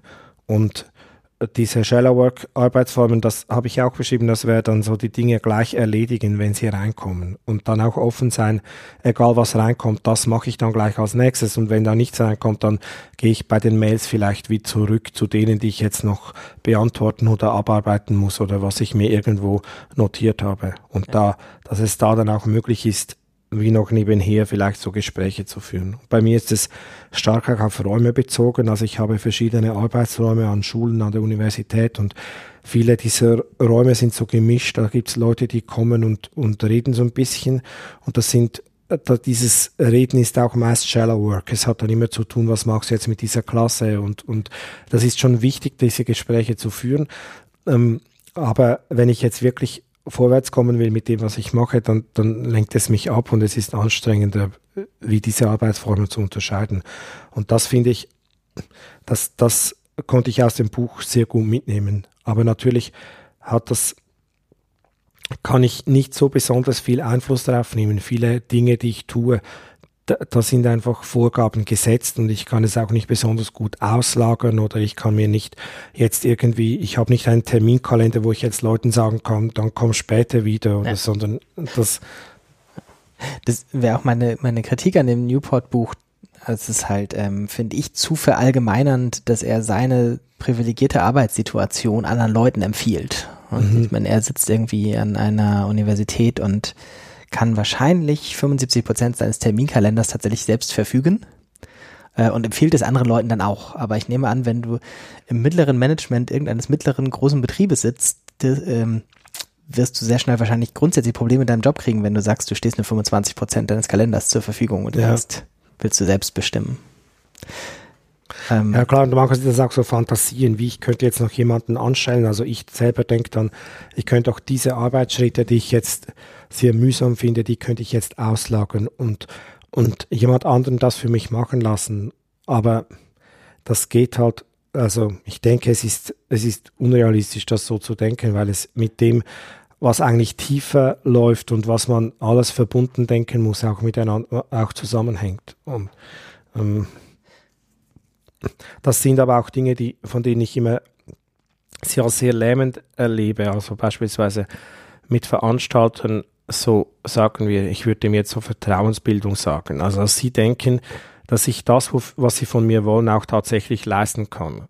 Ja. Und, und wenn sie mich anfragen, dann weiß ich eigentlich schon, sobald ich zusage, weiß ich, dass ich es kann. Also ich muss mich selber nicht mehr überzeugen, sondern ich, sie müssen von etwas überzeugt werden, von dem ich denke, sie müssen gar nicht, sie müssten eigentlich schon wissen, dass ich das kann. Und trotzdem, das habe ich jetzt wie lernen müssen, dass es halt wichtig ist, auch mal noch ein Telefongespräch zu führen oder eine ausführliche E-Mail. Und ich habe dann wie versucht, das immer sehr so streamlined mit meinem Modus einfach schnelle E-Mail zurück und, und irgendwie klar, das erledigt dann alles noch. Aber dass es so wie ein Prozess ist, den es braucht, das kann man dann auch nicht auslagern, weil die wollen dann wirklich das von mir hören und nicht von jemandem, der das für mich schreibt. Ja, und alles, was du gut auslagern kannst, ähm, musst du ja tatsächlich sehr genau beschreiben können. Und mhm. nicht nur das, du musst es auch, du musst es auch sehr genau beschreiben, damit nicht noch mehr Arbeit daraus entsteht. Und ähm, das ist tatsächlich, kommt, glaube ich, sehr schnell an Grenzen, weil du nur bestimmte Komplexität tatsächlich so genau beschreiben kannst. Ähm, und selbst dafür brauchst du dann schon so viel Zeit ähm, für die Beschreibung und die Kontrolle, ob das angekommen ist, was du beschrieben hast. Ja, klar. Genau. Noch kurz zu Deep und Shallow Work. Mm, diese zwei unterschiedlichen Modi finde ich, ich finde es interessant, weil es beides für mich ein jeweils eigenes Flow ist. Ähm, Newport beschreibt eigentlich nur seine Deep Work als so ein Flow-Erlebnis. Mhm. Ich finde aber teilweise gerade die Shallow Work, die so, auch wie du sie beschrieben hast, dann mache ich eine E-Mail und dann mache ich die nächste und dann kommt jemand vorbei oder dann gibt es ein Gespräch auf Twitter und äh, wenn ich irgendwie dann einen Moment habe, der ein Schritt vor dem Leerlauf ist, dann kann ich einfach zurückgehen. Da sind noch genug andere E-Mails, die ich nicht bearbeitet habe oder bei mir ist es dann auch Trello oder sowas. Ähm, damit komme ich auch gut klar. Ich glaube, für mich kommen Konflikte nur sozusagen, wenn diese zwei unterschiedlichen Modi konkurrieren und ich sage, eigentlich möchte ich jetzt gerade Deep Work machen und mhm. versuche die Shallow Work noch schnell zu erledigen oder nebenbei zu machen oder sowas. Ähm, das ist so, so ein zweiter Punkt, den ich an dem Newport Buch problematisch fand, diese Glorifizierung von, von Deep Work. Also als wäre das eigentlich, also der Podcast heißt ja uneigentlich, ähm, weil es eigentlich ich auch auf diese entscheidende Unterscheidung zurückgehe und sage, das sind eigentliche Arbeiten, die man machen müsste mhm. und lauter Uneigentliche kommen dazu, aber der Podcast heißt auch uneigentlich als Wertschätzung von dem Uneigentlichen. Also die Gespräche auf Twitter wären so uneigentliche Sachen, aber ohne diese Sachen würde es zu den eigentlichen Sachen, die Bücher oder weiß ich nicht, was es am Ende dann ist, nicht kommen. Ja, genau. Und ähm, das scheint mir bei Newport tatsächlich auch so vereinfacht dazustehen im Sinne von, blendet doch diese uneigentlichen Sachen eigentlich alle aus und, oder komprimiert sie auf das Notwendigste. Mhm. Ja, das ist ja auch oft, ähm, also diese simple These verärgert mich sehr, dass Kinder brauchen Langeweile. Das ist etwas, was ich fast nicht aushalten kann, dass die Leute so daher sagen, mhm. weil eigentlich kein Mensch sich Phasen sucht, in denen er oder sie sich langweilt. Aber die Langeweile entsteht halt uneigentlich. Und mhm. da bin ich schon einverstanden, dass es ähm, Phasen gibt, wo die Langeweile sehr produktiv und, und Kreativität hervorrufen kann, aber man kann sie nicht einfach, man kann nicht sagen, jetzt langweilt euch doch mal. Also ja, von ähm, 15 bis 17 Uhr. Ja, genau, sondern es, es sie muss wie entstehen und, und das, ja, ich muss schnell, Entschuldigung. Wir waren stehen geblieben bei Langeweile von 15 bis 17 Uhr. Genau, das ist einfach halt entstehen muss als Nebenprodukt und dass das dann auch wieder diese Kreativität oder diese Ideen auslöst. Genauso wie ich ja diese Twitter-Gespräche vielleicht auch nur deshalb führe, weil ich die, die Deep Work Phase noch etwas aufschieben will oder weil ich ähm, gerade in so einer Shallow Work Phase drin bin und dann von dort aus aber wieder Kreativität und Impulse erfahre, die dann auf das Eigentliche zurückwirken.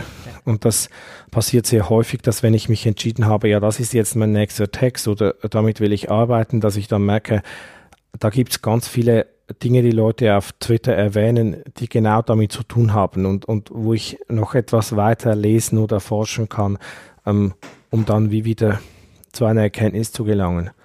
Und das wird in dieser Sichtweise, dass man sich eigentlich, also das das sagte ja die Newport in seinem Buch auch so, diese Social Media Kanäle ausblenden. Das ist ein ganz wichtiger Tipp von ihm. Und das, das erlebe ich jetzt überhaupt nicht so, dass das Produktivität steigern würde, sondern dass es ja da auch um, um Resonanz oder Wertschätzung geht, dass man eigentlich auch vorankommt, weil man halt vielleicht Ausschnitte aus der eigenen Gedankenwelt mal publizieren kann und mal mhm. ähm, vielleicht sie auch externalisieren kann, wie ähm, Lisa Rosa jetzt sagen würde, um, um zu sehen, was, was dann funktioniert und was nicht. Ja, ähm, ja ich überlege gerade, also für mich ist es tatsächlich beides. Also es ist sowohl die Möglichkeit voranzukommen, als auch gefühlt oft ein Bremsen.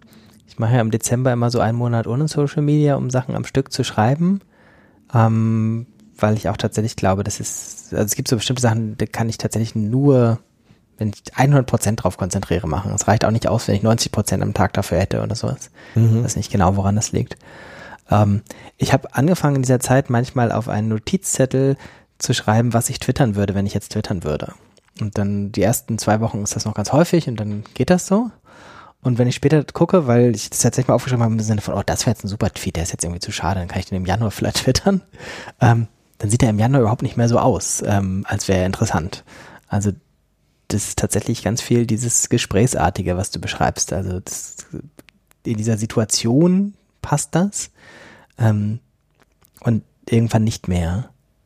Ich habe auch noch nie, man müsste mal machen, eigentlich müsste man sich mal seine Tweets von vor zwei Jahren angucken. Hast du das schon mal gemacht? Ja, das habe ich schon. Also mehr, das, was ich am häufigsten mag, ist so ganz früh, ganz früh her. Also noch mehr als vor zwei Jahren, sondern vor fünf oder ja. vor zehn Jahren, ja. Wie machst du das technisch? Ja, du kannst ähm, in der Twitter-Suche gibt es so Parameter, die die Zeiten ah, einschränken. Ah, und es gibt nicht. auch so eine erweiterte Twitter-Suche und die benutze ich recht häufig, um wie, also wenn es wie äh, so in meinem Archiv suchen, dass ich weiß, ja, vor zwei Jahren habe ich darüber mal was geschrieben, ja. ähm, dass ich dann schaue oder wenn ich merke im Blog, ich habe das Buch offenbar vor zwei Jahren gelesen, dann schaue ich mal, habe ich bei Twitter noch was dazu gesagt und dann ähm, manchmal schaue ich mir dann einfach auch die Timeline vor, vor zwei Jahren oder vor fünf Jahren durch. Um ich verlinke mal hier die erweiterte Suche. Ich mache immer so einen, man kann sich ja so einen Download seines Twitter-Archivs machen. Ja, genau. Ah, und dann gucke ich es mir manchmal in einer Tabelle an, aber das ist natürlich nochmal schicker hier.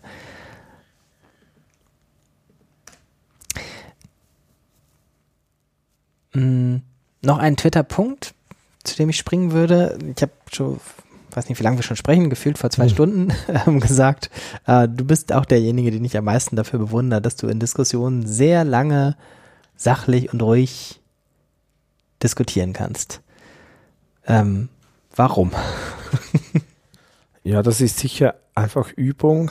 Ähm, also, dass, dass ich das halt schon oft gemacht habe und entsprechend nicht so.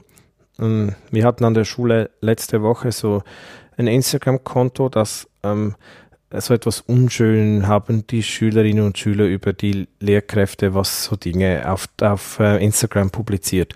Und da gab es einige, die waren davon sehr berührt unter den Lehrkräften, weil sie noch nie das erlebt haben, dass jemand ins Internet was schreibt. Und sie hatten dann total Angst, das würden jetzt alle aus ihrem Umfeld irgendwie mitbekommen. Und da konnte ich dann wie merken, ich habe schon so lange Erfahrung, dass Leute mit mir so in dieser Halböffentlichkeit diskutieren. Und deshalb finde ich auch diesen Begriff der Halböffentlichkeit total wichtig. Auch wenn jedes Mal, wenn ich das sage, kommen ganz viele Leute und die, die wollen einfach polar sagen, entweder sind Dinge privat oder sie sind öffentlich. Aber dieser Twitter-Raum ist etwas, wo alle, die das länger machen, wissen, dass es ganz viele Leute in ihrem beruflichen und privaten Umfeld gibt, die nie Twitter aufschlagen und auch nie darauf kommen würden, nachzusehen, was ich jetzt da gesagt habe. Und deshalb ist es manchmal auch so befremdlich, nehmen wir die Mehrwertdebatte, wenn, wenn Axel und ich gemeinsam auf eine Tagung gehen und dann, tritt, dann treten da Leute auf und die, die sprechen völlig ironiefrei von diesem Mehrwert, dann merkt man einfach, okay, die bekommen das alles gar nicht mit, was wir schon seit Jahren da ähm, diskutieren. Und ähm, deshalb würde ich sagen, es ist eigentlich halb öffentlich und die Erfahrung zu, zu, haben, dass es da eigentlich auch einfach zu nichts führt, wenn man sich jetzt besonders empört oder jemanden beschimpft oder ähm, und ja, das Zweite, ich weiß nicht, ob das einfach ein, ein Persönlichkeitsmerkmal von mir ist oder es ist natürlich auch, es ist auch eine Art Strategie, die teilweise sehr, also man, man sieht dann häufiger so aus, als würde man gewinnen. Gewinnen kann man ja eigentlich gar nicht. Aber wenn man ruhig bleibt, dann wirkt man einfach viel souveräner, als wenn man sich an jemandem auch persönlich abarbeitet. Und das ist so ein Prinzip. Ich habe das ganz früh, als ich mich mit Social Media auseinandergesetzt habe, bei Howard Rheingold, das ist so ein Netzpionier, da habe ich so ein bisschen wie beantwortet man Fragen, wie reagiert man auf gewisse Dinge. Und da habe ich mir wie auch ein paar ethische Prinzipien abgeschaut, so zum Beispiel auf alles, was wirklich eine sachliche Anmerkung ist, versuche ich auch zu reagieren. Und dann, wenn man es nicht auf einer persönlichen Ebene, also beispielsweise gibt viele Leute, die nerven sich und sagen, das ist ein anonymes Konto, sag doch, wer du bist und, und die können nicht damit umgehen, dass sie halt nicht wissen, wer das mhm. jetzt ist und wer das sagt.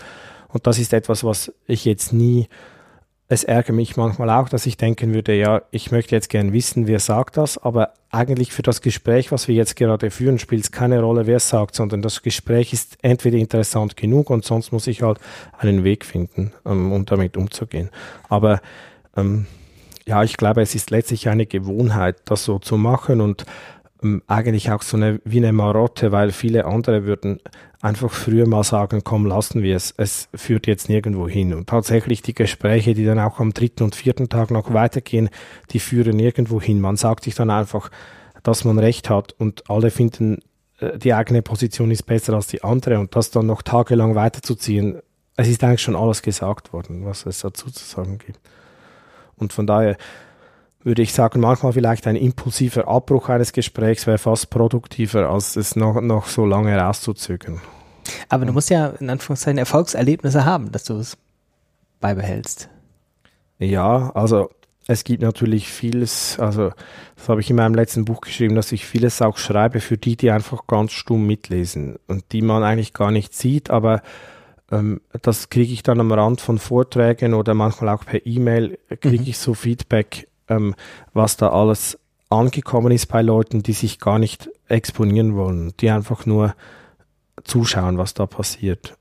Und das, das bestätigt dann mich manchmal darin, also zumindest wie sicher sachlich zu bleiben, auch ruhig zu bleiben, aber ähm, da wundern sich auch sehr viele Leute, ja, wie viel Zeit investierst du darin, mit irgendwelchen Leuten auf Twitter irgendwas zu diskutieren? Ähm, wo, man dann auch so ein bisschen selbstkritisch sich fragen darf, hat mich das jetzt wirklich weitergebracht oder hätte ich die Zeit nicht vielleicht auch ein bisschen noch geschickt investieren können? Okay, aber ich verstehe dich jetzt so, du führst diese Diskussion sozusagen jetzt nicht nur für dieses eine Gegenüber, sondern für die 99 unsichtbaren Zuschauer, die auf dieses eine Gegenüber kommen. Genau, also ich gehe nicht davon aus, dass ich dieses eine Gegenüber bei vielen Fragen überhaupt überzeugen kann, sondern ich will wie ein bisschen zeigen, so könnte man ein konstruktives Gespräch führen und auch wie, wenn sich jemand für diese Fragen interessiert, einfach deutlich machen, was sind meine Argumente oder was, ähm, ja. ja, aus welchen Gründen sehe ich die Dinge so, wie ich sie sehe.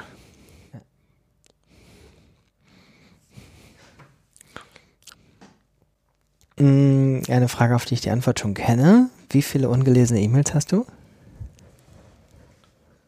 Ähm, ja, so knapp 60.000. Ich wiederhole nochmal in Worten 60.000. Mhm. Ähm, wie geht das? Also, ähm, oder was steckt dahinter an, als Grundannahme, dass du denkst, du musst nicht alle E-Mails lesen? Also, es ist eine Art, die Grundannahme ist, dass es einen Filter braucht. Also, es ist so dieses ähm, Kontrollverlust, ähm, Filtersouveränität, diese Begriffe von Michael Seemann, die er eingeführt hat, ähm, dass ich eigentlich gar nicht erst die Kontrolle behalten muss über, ob alle meine E-Mails gelesen sind. Und die Filter sind die, dass ich einen großen Teil der Mails lese ich eigentlich nur die Betreffzeile und die ersten zwei Sätze, so wie sie mir auf dem Handy angezeigt werden. Und ich drücke da nicht einmal drauf, sondern ich sehe dann einfach, das hat sich eigentlich schon erledigt. Das ist gar nicht, also ich bin irgendwie nur erwähnt oder es ist eine Notification von WordPress, die mir sagt, da ist ein Kommentar eingegangen, den ich dann aber in WordPress abarbeite und gar nicht erst äh, da per E-Mail anschauen muss. Also ähm, einfach, ich habe andere Filtermechanismen als der Filter gelesen, nicht gelesen. Und ähm, das ist. Aber ist es schon so, dass du jede E-Mail anguckst sozusagen? Ja, genau. Also eigentlich sehe ich bei jeder Mail kurz drüber und sehe, was da drin steht, aber manchmal öffne ich sie tatsächlich nicht. Also was, was sehr oft zu Missverständnissen führt, ist, wenn ich mit jemandem was bespreche und dann antworten sie kurz zurück, ja, ist gut so, machen wir so. Und dann kommen irgendwie drei Zeilen nichts und dann nichts Relevantes und dann kommt unten, aber wir brauchen von Ihnen noch ein Foto in druckfähiger Auflösung oder sowas. Dann sehe ich das oft nicht und denke dann, das schaue ich mir jetzt wie eine Woche bevor ich zur Veranstaltung fahre, dann schaue ich mal, wie, wo kriege ich ein Ticket her oder, oder wann muss ich genau wo sein. Und dann in diesem Moment merke ich es dann. Und dann ist es eigentlich schon zu spät. Aber da bin ich jetzt auch so etwas in einer privilegierten Situation, dass ich davon ausgehen kann, wenn jemand mich so nicht das genau bekommt, was sie von mir haben wollen, dann versuchen sie es einfach noch auf einem anderen Weg. Und das klappt eigentlich meistens. Und dann gibt es natürlich auch viele Anfragen, die ich bekomme, wo ich jetzt nicht unbedingt schon auf die erste Anfrage antworten muss. Also wenn ich jetzt ähm, zum Beispiel Schülerinnen und Schüler, die so eine Vertiefungsarbeit oder so schreiben oder mhm. eine Hausarbeit und die mhm. wollen dann manchmal von mir mein Buch als PDF oder ein Interview führen. Und da ist es fast eine Strategie, nur wer sich zweimal meldet, die wollen das wirklich auch. Und wer es beim ersten Mal, wenn sie nichts hören und dann nicht weitermachen, dann denke ich, ja, dann hat sich's erledigt, dann haben sie jemand anderen gefunden. Mhm. Es ist interessant, dass du bei Twitter eher den rein Goldschen Imperativ mit äh, man verdient eine Antwort anwendest und bei E-Mail nicht. Mhm. Um, ähm, das stimmt, ja. Das ist eigentlich ein Widerspruch, aber dass es bei, bei E-Mail halt manchmal auch gar nicht ich gemeint bin. Also es ist ja teilweise automatisierte Kommunikation und teilweise mhm. Ähm, aber das stimmt schon, ja. Eigentlich könnte man, mhm. könnte man das wie auf, bei, auf beiden Ebenen gleich konsequent behandeln, ja. Ja, ja man könnte ja, Also ich glaube ja, dass man viel im, darüber erklären kann, wie wir Twitter und wie wir E-Mail verstehen, einfach darüber, dass E-Mail zuerst da war. So, ne? Also wie, zum Beispiel mhm. habe ich lange Zeit, immer wenn ich Twitter erklärt habe, gesagt, Sie dürfen nicht wie E-Mail das sehen, liebe Menschen, äh, wo man versucht, das abzuarbeiten, sondern das ist irgendwie ein Fluss und man guckt da manchmal rein und manchmal nicht und dann fließt es vorbei. Aber das ist auch nur so aus der historischen Gewachsenheit begründet und hast dich sozusagen ein Stück weit davon emanzipiert, dass das eine zufällig vorher da war und sich so etabliert hat und das andere danach gekommen ist und sich anders etabliert hat. Ja, wobei bei den Twitter-Streams würde ich es auch so sa sagen. Also gibt es immer wieder Leute, die sagen, du hast meine Tweets gar nicht geliked. Ähm, das ist ja etwas, was so von Instagram herkommt, dass es so eine Art Like-Pflicht gibt. Also ah, wenn, okay.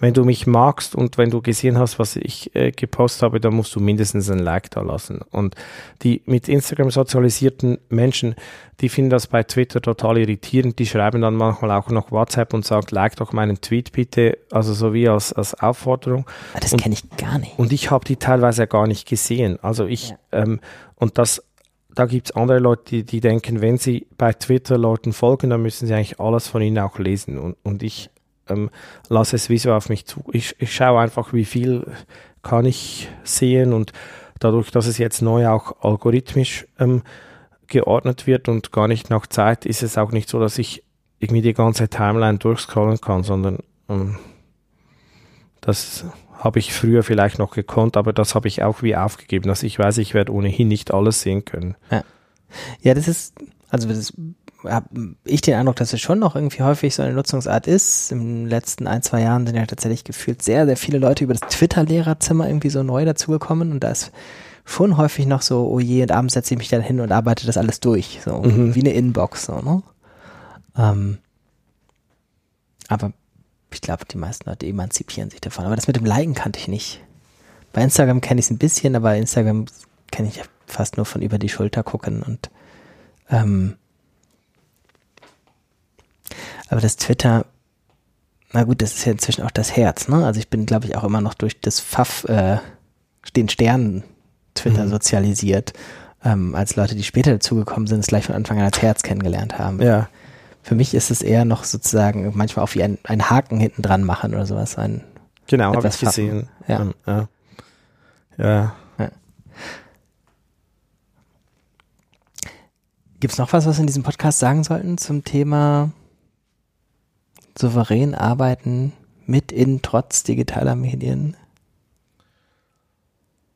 Ja, nee, ich denke nicht. Also um, ähm, vielleicht kann man noch diese diese Fehlerkultur wäre vielleicht noch ein Punkt, den ich erwähnen könnte, dass man ähm, das ja häufig hört und dass, dass Fehler, sagen wir, eine Lernchance sind, dass, dass es wichtig ist, Fehler zu machen, es auch eine Produktivitätschance ist und trotzdem sind aus meiner Sicht viele Leute in digitalen Umgebungen noch viel zu wenig fehleraffin. Also dass sie nicht Fehler als wirklich als eine Schwäche sehen und als etwas, was es zu vermeiden gibt und deshalb auch nicht besonders produktiv sind. Also dass sie ähm, versuchen, alles perfekt hinzukriegen, bevor sie etwas publizieren und dann eigentlich nicht merken, dass über den Dialog zu fehlen oder das Feedback, das man bekommt, dass es eine riesige Chance ist. Also dass es auch Beziehungen begründen kann, wenn man wie sagt, danke, dass du mich auf diesen Fehler hingewiesen hast, da bin ich sehr froh, das kann ich jetzt korrigieren.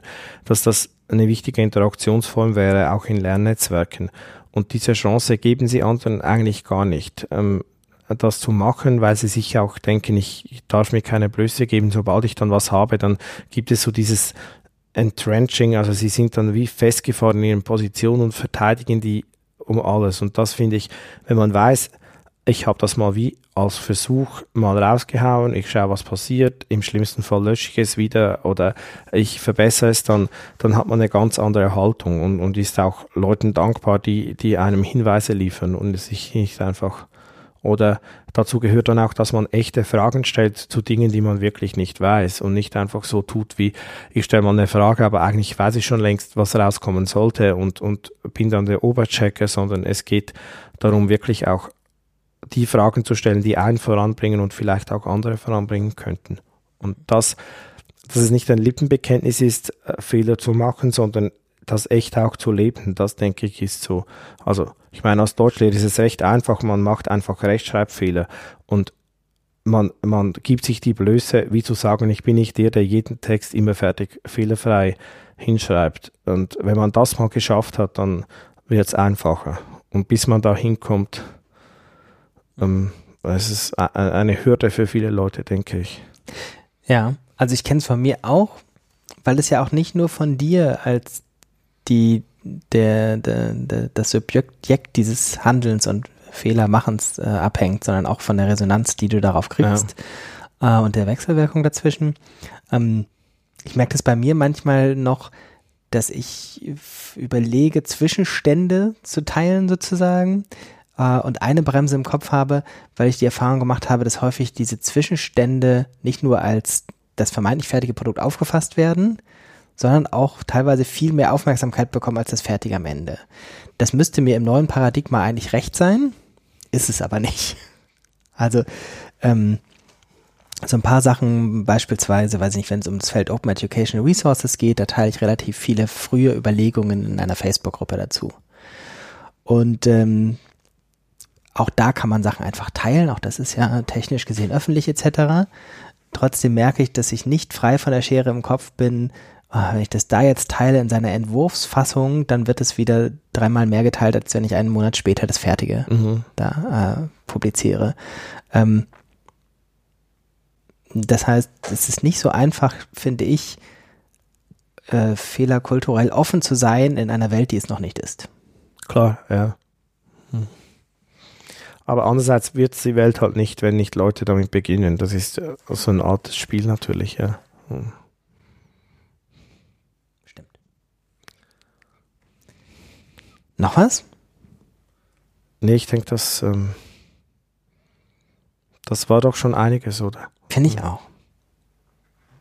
Sehr schön. Ich freue mich enorm, dass wir gesprochen haben, dass ähm, auch ähm, ich eine endlich eine neue Reihe, äh, eine neue Folge in dieser Podcast-Reihe habe. Ich glaube, von Aufzeichnung hat es drei Jahre gedauert. Von ja. der letzten ähm, Aufzeichnung bis zu dieser. Und ähm, danke, Philipp Wampfler. Ähm, ein paar Sachen verlinken wir unter diesem Podcast und ansonsten, Philipp Wampfler ist auf Twitter leicht zu finden und gesprächsbereit, haben wir gelernt. Genau. Danke. Danke sehr.